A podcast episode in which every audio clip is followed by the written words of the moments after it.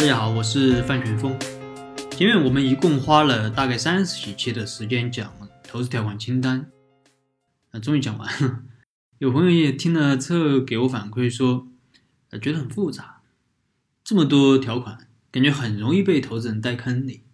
心里想着能不融资就不融资吧，免得被坑。那我觉得吧，这个也不需要怕，其实没有什么固定的模式。不是说这些条款都要具备，所有的条款都是可以谈的。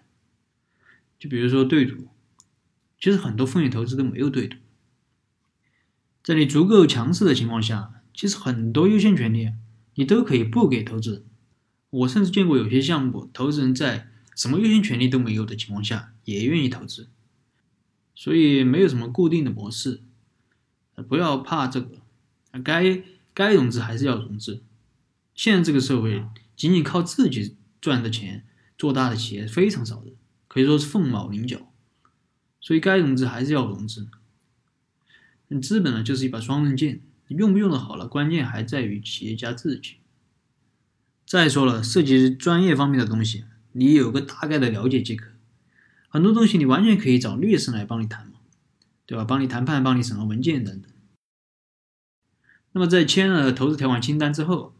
投资人就会对公司进行尽职调查。投资人做尽调的目的其实非常简单，就是为了了解这家公司，看是不是像创业者在商业计划书中说的那样好。那么他主要会从以下几个方面去了解：第一是从人的方面去了解。啊，投资人会对创业公司的股东、核心员工做一个比较深入的了解，看看这些人是不是像创业者说的那样好。同时呢。他可能还会和这些人做访谈，那有些时候通过这个做访谈，还会有一些比较意外的收获。我曾经对一个企业的员工做访谈的时候，从这个员工口中了解到公司对投资人隐瞒了一笔大额的保证担保。所以，对创业者来说，如果你真的想隐瞒一些东西，那么你就要上下统一口径。但是呢，我们也不建议啥都隐瞒。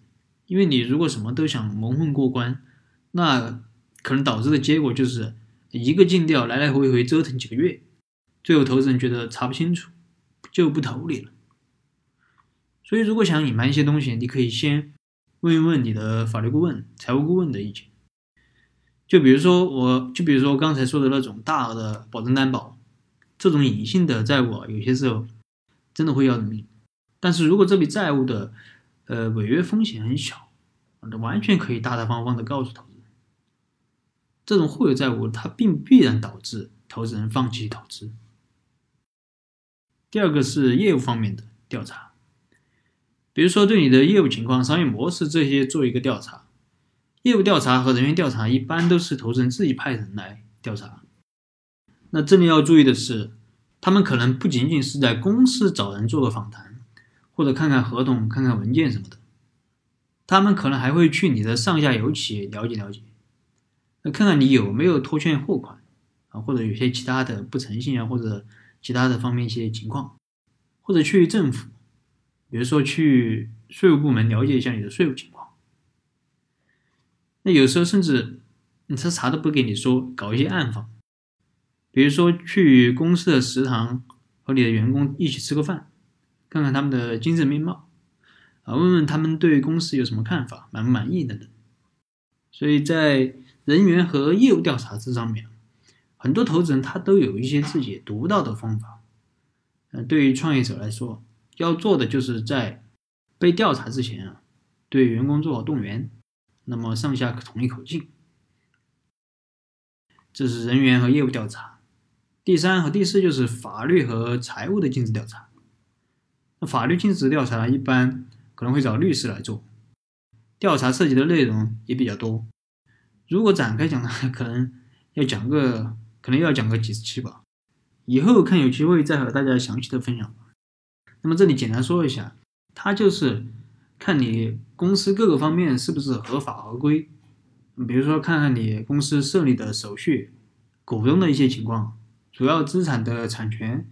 员工的劳动合同、重大的债权债务等等，而财务调查一般会找会计师来做，那我认为财务尽职调查应该说是尽调里面最重要的一项工作。呃，你在商业计划书中说你公司有多少资产，你说你一年能赚多少钱，那人家就要来看一看你究竟说的是不是真的，有没有水分。啊，当然可能并不仅限于此。关于这四种调查，我想特别说明的是，他们并不是互相割裂、互相独立的，他们是需要互相配合的。比如说我前面说的那个大额的保证担保的问题，那业务人员调查出来。就需要找律师来分析分析，啊，到底有多大的风险？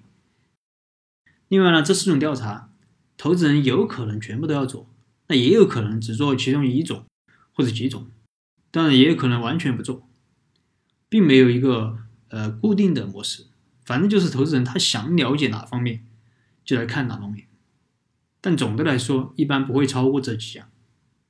那么这就是关于呃股权融资中的尽职调查。那么今天的分享就到这儿。如果你有什么疑问，你可以添加我的微信或者给我留言，我们再深入的沟通交流。